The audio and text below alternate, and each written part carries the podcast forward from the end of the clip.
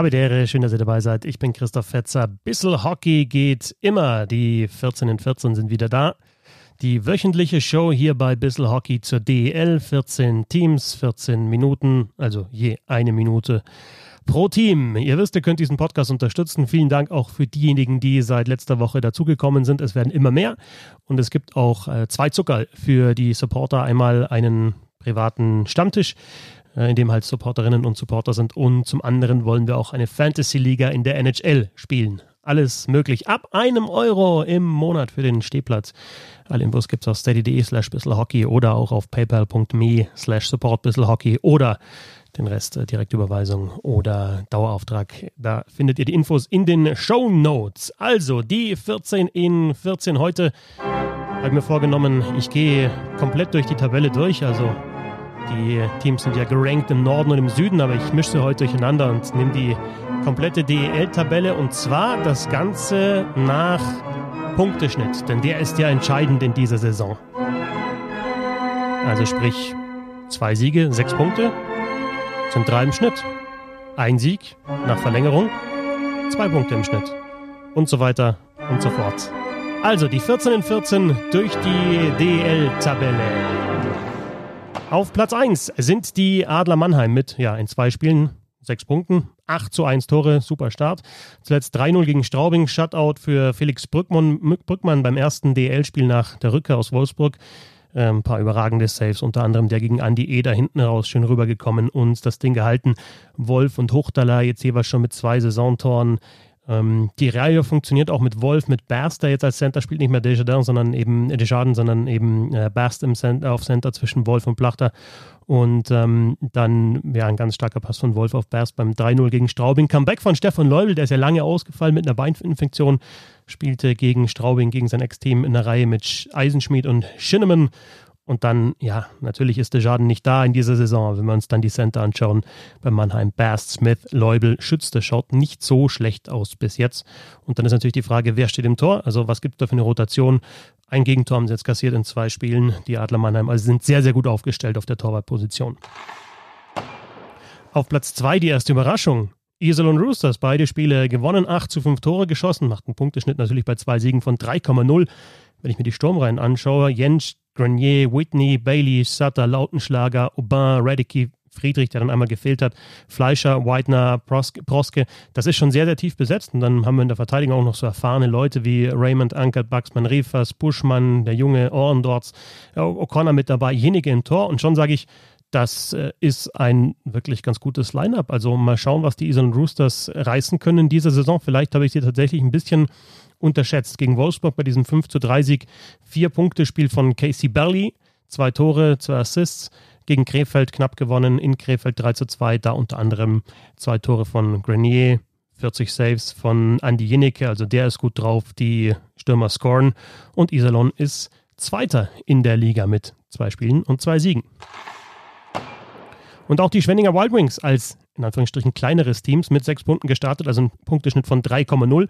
5 zu 3 Tore, also eher knapper gewonnen. Die beiden Spiele auch äh, erst in Ingolstadt schon knapper Sieg, jetzt 3 zu 2 in Augsburg. Ein knapper Sieg beide auswärts, also damit genauso viele Auswärtssiege geholt wie in der vergangenen Saison komplett. Äh, das in den ersten beiden Spielen.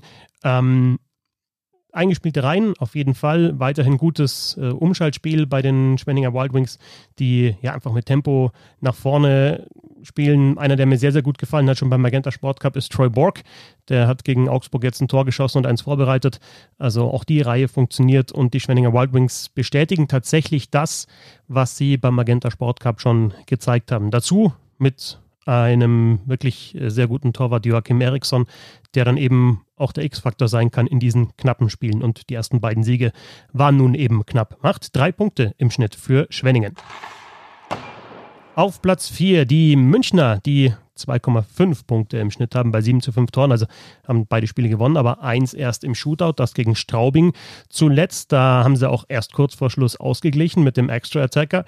Ähm, wichtiges Tor von von Elis, der auch schon das erste Tor geschossen hat nach ähm, super Solo. Also das war jetzt noch nicht so überzeugend. Das erste Spiel gegen Augsburg auch noch nicht so überzeugend, aber trotzdem eben die zwei Siege geholt. Die Special Teams sind sicherlich noch ausbaubar bei den Münchnern und dann ist die Frage, wer, ja, wer wird der, auf der Torwartposition dann überzeugen? Wird es das du Reich Fiesinger? Wann kommt Danny aus dem Birken zurück? Denn also Reich Fiesinger immer mal wieder mit wirklich super Momenten, aber dann teilweise auch ein bisschen wackelig. Ähm, ich glaube nicht, dass, dass München mit Reich Fiesinger die komplette Saison durchspielen wird, aber dem Birken ist ja jetzt auch auf dem Weg zurück. Reich in dem Spiel gegen Straubing ein Mega-Save gegen Berlessi, nachdem er da äh, auch in die kurze Ecke gekommen ist. Auf Platz 5 in der Liga steht der ERC Ingolstadt mit sechs Punkten aus den ersten drei Spielen, macht zwei im Schnitt, 10 zu 4 Tore, die meisten Tore geschossen. Und ja, Daniel Pieter ist noch gar nicht mit dabei, der ist ja immer noch gesperrt, vier Spiele. Aber die Offensive funktioniert trotzdem. Also Simpson hat gegen Augsburg beim 5-1 zwei Tore gemacht. Aber auch Stachowiak hat getroffen, Soramies hat getroffen, Elsner hat getroffen. Und ähm, ja, die Tiefe bei Ingolstadt ist schon beeindruckend. Und ich finde es gut, dass sie auch die deutschen Spieler so ein bisschen verteilen jetzt. Also Wohlgemut spielt aktuell mit Simpson in einer Reihe. Und das funktioniert ganz gut. Simpson lobt den Wohlgemut sogar sehr, sehr überschwänglich in der Eishockey News. Ähm, sagt, er hat schon immer gemocht, wie Timmy spielt und äh, dass er in diesem Jahr einfach unglaublich ist. Er nutzt seine Schnelligkeit und er versucht irgendwie mitzuhalten. Also wirklich äh, lobende Worte von Simpson, dem Topscorer, an Wohlgemut und ja, Wohlgemut jetzt auch mit Tor und zwei Assists gegen die Augsburger Panther. Das heißt, die Tiefe im Sturm, im Sturm stimmt bei Ingolstadt und in der Verteidigung sind sie anscheinend auch stabiler geworden. Auf Platz 6 in der Liga die Kölner Haie, die vier Punkte geholt haben aus den ersten beiden Spielen, macht zwei im Schnitt, 8 zu 8 Tore. 4 zu 3 in Bremerhaven jetzt gewonnen. Zuletzt, ich finde, die jungen Spieler machen das weiterhin sehr, sehr gut. Barinka ist äh, auffällig, hat jetzt auch gegen Bremerhaven sein erstes DL-Tor geschossen und dann auch die Starspieler, die funktionieren früh in der Saison, vor allem natürlich John Matsumoto, der schon vier Tore geschossen hat. Im ersten Spiel gegen Düsseldorf ja hinten raus die beiden Treffer zum Ausgleich und jetzt weitere zwei Tore in Bremerhaven, spielt auch im Powerplay natürlich eine wichtige Rolle und hat jetzt vielleicht da so, so wirklich sein, seine Position gefunden. Nein, in Iserlohn und auch früher schon in Augsburg war er ein Top-10-Scorer in der Liga und hat auch oben weit im Lineup gespielt. In München hat er auch teilweise Penalty killing müssen und war ein bisschen tiefer im Lineup. Und jetzt spielt er in Köln eigentlich die komplette Rolle. Scorer, spielt auch in Unterzahl, aber auch oben im Lineup und vielleicht taugt ihm das. Also Köln sieht ganz gut aus bis jetzt. Die Eisbären Berlin haben vier Punkte geholt aus den ersten beiden Spielen. Zuletzt ein 1 zu 0 Sieg nach Shootouts gegen die Grizzlies Wolfsburg. Ne, Quatsch, eine 1 zu 0 Niederlage nach Shootout gegen die Grizzlies Wolfsburg. Es war das erste DL-Spiel von äh, Tobias Anschitschka, der eben nur im Shootout dann bezwungen worden ist. Ich finde übrigens, dass es dafür dann ein ein Shutout geben sollte, wenn du in 65 Minuten kein Gegentor kassierst, aber offiziell zählt das nicht als Shutout, weil du dann eben den Penalty noch gefangen hast. Ähm, ein bisschen Pech gehabt, Pfosten Foucault und Wissmann, Latte nochmal in doppelter Überzahl getroffen. Aber das ist schon so ein Kritikpunkt. 1,55, also fast zwei Minuten lang 5 gegen 3 gespielt im zweiten Drittel. Und da eben den Treffer nicht gemacht. Ich habe letzte Woche das gute Überzahl der Eisbären Berlin gelobt. Jetzt haben sie da die Chance vergeben, eben in doppelter Überzahl auch den, den Treffer zu machen. Aber am Ende ist es halt dann die knappe Niederlage gegen Wolfsburg. Ja, und die Wolfsburger, die haben schon drei Spiele absolviert. 1,67 der Punkteschnitt, das macht Platz 8 in der Kompletttabelle, 8 zu 6 Tore. Haben aktuell schon so ein paar Ausfälle, Furchner verletzt, Olim Nase gebrochen, das war der Check da in, in, in, einem der ersten Spiele, den er kassiert hat. Denke ich mal, äh, Bittner nicht mit dabei, noch ein paar Wochen, Möser, klar, Herzmuskelentzündung, Rabe bei der U20-Weltmeisterschaft. Äh, Charlie Fliegauf wird in der Eishockey News zitiert, dass äh, sie noch ein bisschen Luft nach oben haben im Budget, also die können tatsächlich nochmal nachlegen, obwohl sie, finde ich, schon einen sehr, sehr guten Kon äh, Kader haben. Haben äh, eben äh, die Eisbären Berlin geschlagen im, im Shootout. Ähm, erster Shutout da, also erstes zu Null-Spiel von Strahlmeier. Bisschen Glück gehabt, habe ich vorher schon gesagt, bei den Pfosten- und Lattentreffern von den Eisbären. Was sich weiter durchzieht bei den Grizzlies Wolfsburg sind die Scheibenverluste im Aufbau. Und ja, das letzte Spiel war jetzt nicht gut. 3 zu 5 verloren bei den Iserlohn Roosters. Auf Platz 9 in der Liga sind die Fishtown Penguins aus Bremerhaven, die ja die ersten beiden Spiele verloren haben, aber jetzt gewonnen haben. Das heißt bei drei Spielen ein Punkteschnitt von 1,0 und 9 zu 8 Tore. Sie haben das beste Powerplay der Liga, haben schon fünfmal getroffen in diesen drei Spielen in Überzahl, sind über 30 Prozent Quote, allerdings auch schon vier Gegentore in Unterzahl kassiert. Beim 4 zu 1 zuletzt in Düsseldorf trifft dieses Mal die erste Powerplay-Formation. Vorher hat äh, die zweite Powerplay-Formation für die Tore gesorgt, aber dieses Mal ist die erste Powerplay-Formation Jeglic auf Wall und Wall auf Jeglic waren die äh, Kombinationen Tor und zwei Assists für Jeglic bei diesem Sieg gegen Düsseldorf. Also gerade die erste Reihe hat da wieder sehr, sehr gut ausgesehen. Und ich finde es krass, das Schussversuch-Verhältnis ähm, dieser ersten Reihe ist unglaublich. Also wenn Urbas, Jeglic und Verlic auf dem Eis sind, Schussversuche, also alle Schüsse genommen, verglichen mit, mit dem Gegner. Urbas plus 66, nach drei Spielen plus 66, also pro, pro, Spiel 22 Schussversuche mehr als der Gegner, wenn Urbas auf dem Eis ist. Verlic plus 60, Legic äh, plus 53, also war klar, dass dann auch mal die Tore fallen. Zehnter in der Liga ist die Düsseldorfer EG.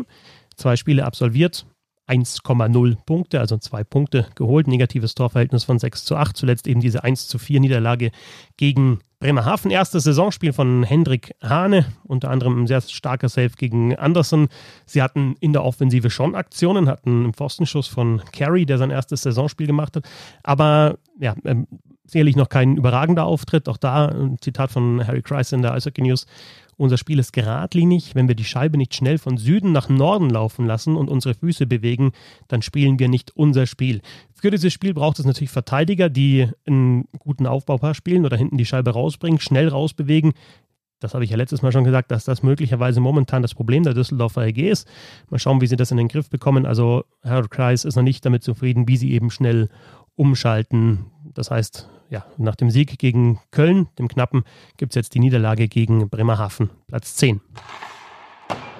Elfter sind die Straubing Tigers, die ja 0,5 Punkte im Schnitt haben, weil sie eben einen geholt haben bei der Niederlage nach Shootout gegen München. Extrem schwieriges Auftaktprogramm mit äh, den Spielen gegen München und gegen Mannheim, die beiden Top-Teams. Aber trotzdem finde ich, dass sie da ganz gut mitgehalten haben. Gegen München ja bis kurz vor Schluss geführt. Gegen Mannheim zwar 0 zu 3 verloren, aber hatten echt Top-Chancen. Eder mehrmals, Akolazzi, Connolly, wirklich tolle Chancen und super Paraden von Brückmann. Ähm, bei den Schussversuchen gegen Mannheim, also nicht bei den Torschüssen, sondern bei den Schussversuchen, äh, sogar leicht vorne. Also das war keine 0 zu 3 Niederlage. Straubing hat, glaube ich, in den ersten beiden Spielen schon wieder gezeigt, dass man ganz gut mitspielen kann. Und jetzt kommen dann etwas leichtere Gegner als München und Mannheim. Da werden sie dann auch ihre Punkte holen. Sie haben jetzt schon wieder die beste Special Teams Quote der Liga mit 100% äh, Penalty Killing und 20% Powerplay. Auch die beste Tordifferenz in Überzahl. Also Special Teams scheinen schon wieder zu funktionieren. Zwölfter sind die Krefeld-Pinguine, die zwei Spiele bestritten haben, noch keinen Punkt geholt haben, 3 zu 7 Tore gegen Iserlohn bei der 2 zu 3 Niederlage. Das sind so Spiele, die natürlich Krefeld gewinnen sollte, aber sie verlieren es in dem Fall. Das war das erste Spiel auch von Brad Olsen. Ich glaube, dass der ihnen in der Offensive nochmal ein bisschen mehr Stabilität äh, gibt und ähm, sicherlich auch einer, der, der in Unterzahl wichtig ist, der auch Powerplay spielen wird. Und sie haben noch mit Martin Skarsums einen erfahrenen Verteidiger geholt, der für Lettland beim Deutschland Cup gespielt hat, also lettischer Nationalspieler, kurz in der NHL 24 Partien, lange in der KRL 560 Partien dort gemacht hat, also einer mit Erfahrung. Ich finde, dass Belov äh, sehr gute Leistungen zeigt bis jetzt der Torwart, aber die Krefeld-Pinguine insgesamt natürlich nicht tief genug besetzt. Es sind immer wieder Ansätze dabei, wo sie ganz schnell umschalten können und da gute Möglichkeiten haben, aber sie können äh, das noch nicht über 60 Minuten durchziehen bis jetzt. Gleiches gilt für die Augsburger Panther, die in den ersten drei Spielen noch ohne Punkt sind. 5 zu 11 Tore. Ähm, waren zwar zwei knappe Niederlagen dabei. Erst ja gegen München 3 zu 2 verloren, dann gegen Schwenningen 3 zu 2 verloren. Jetzt deutlicher 1 zu 5 gegen Ingolstadt. Was weiterhin auffällig ist, sie haben Probleme, wenn der Gegner schnell umschaltet. Da sind dann oft mit zu vielen Mann vorne noch, laufen im Vorcheck einfach zwar aggressiv drauf, aber gewinnen die Scheibe nicht und sind dann hinten richtig offen. Und äh, das ist defensiv sicherlich ein Problem. Was mir offensiv gefällt, sind unter anderem die jungen Spieler. Also Sternheimer ist weiter auffällig, hat gegen Schwenningen und gegen München zwei Tore jeweils, also jeweils eins direkt vorbereitet. Äh, Kabutli hat jetzt gegen Ingolstadt eine gute Chance. Also die Jungen, die zeigen sich auf jeden Fall.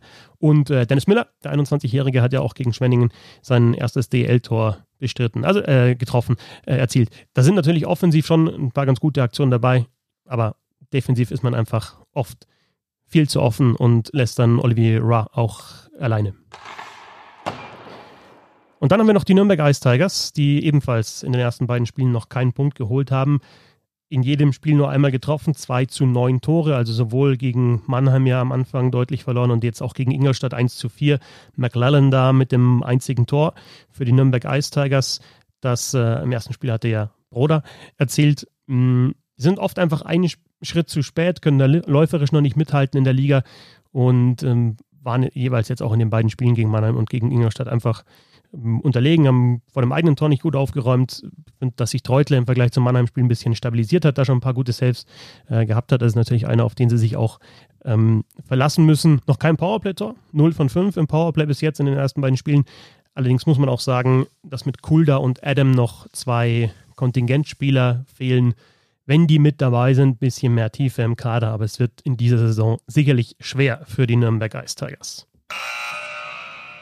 Das waren sie, die 14 in 14. Der kurze Blick auf die DL. Einen schnelleren Überblick bekommt ihr nirgends. Und wenn, dann gibt es das Geld zurück. Solltet ihr Supporter oder Supporterin sein. Danke fürs Zuhören. Bis zum nächsten Mal. Und ja, eine schöne Eishockeywoche. Servus.